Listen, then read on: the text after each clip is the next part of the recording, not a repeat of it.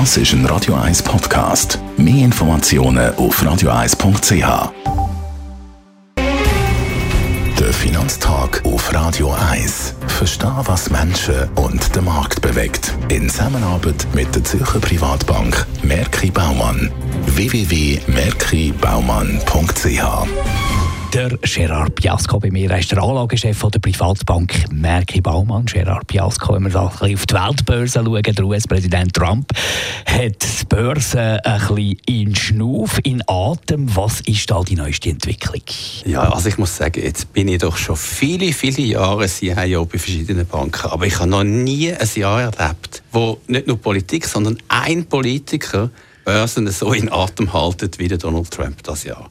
Die neueste Entwicklung er hat natürlich nicht nur die 50 Milliarden Dollar ähm, Güterwert, die er mit Zöll will belegen, sondern jetzt redet er ja von 200 Milliarden und hat dort, wenn die Chinesen auch 200 Milliarden machen, machen wir dann noch 200 Milliarden drauf. Die legen wir dann noch drauf. Und dann hat er gegenüber Europa natürlich jetzt klar, nicht mit 10%, sondern mit 20% Zölle droht auf alle Autoimporte. Und das sind natürlich jetzt Zahlen, die die Börsen nicht bewegen Das ist ganz klar etwas anderes als das, was wir in den letzten zwei, drei Monaten gehört haben. Kann man die Handelsstreit-Eskalation irgendwie quantifizieren? Es ist sehr, sehr schwierig, weil die indirekten Effekte könnten fast noch größer werden, als wenn die Konsumentenstimmung, aber vor allem die Stimmung bei den Unternehmern würde runtergehen, wie es momentan übrigens in Deutschland der Fall ist. Wir haben gestern den IFA-Geschäftsstimmungsindex gehört und gesehen und der ist wieder runtergegangen im Berichtsmonat gegenüber dem Vormonat. Aber ich will mal sagen, US Bruttoinlandprodukt bis jetzt hat man können schätzen, ja, die Wirkung ist vielleicht 0,2 Prozent weniger Wachstum. Jetzt muss man aber schon eher mit 0,4 Prozent weniger Wachstum rechnen. Und für China ist es etwa doppelt so viel. Und für Europa natürlich, wenn 300 Milliarden Gegenwert von Autoimport, 300 Milliarden Euro könnten auch noch Zölle bekommen von 20 Prozent, dann würde das natürlich auch viel ausmachen. Und Börsen fangen jetzt an, sich mit diesen Zahlen, die viel grösser sind, auseinandersetzen. Es ist nicht sicher, mhm. aber die Risiken nehmen zu.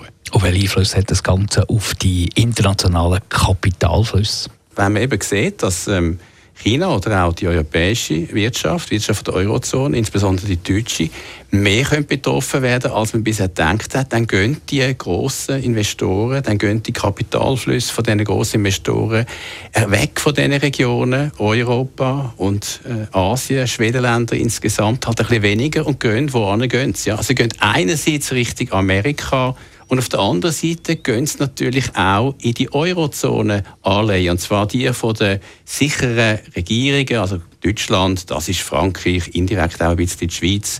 Und in den Aktienmärkten weniger in die Eurozone und Schwedenländer halt ein bisschen mehr nach Amerika, weil Amerika hat einen riesigen Konsum Binnenmarkt und der wird eben von diesen Export- und Handelsstreitereien weniger betroffen. Also wir werden noch mehr über das reden, garantiert hier im Finanztag. Danke vielmals für die Expertise. Dem Anlagechef der Privatbank Merki Baumann, Gerard Piasco. Der Finanztag gibt es auch als Podcast auf radioeis.ch. Präsentiert von der Zürcher Privatbank Merki Baumann. www.merkibaumann.ch